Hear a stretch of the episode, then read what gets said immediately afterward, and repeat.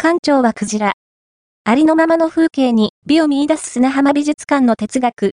四国、高知県の黒潮町は、太平洋に面した人口1万人の小さな町。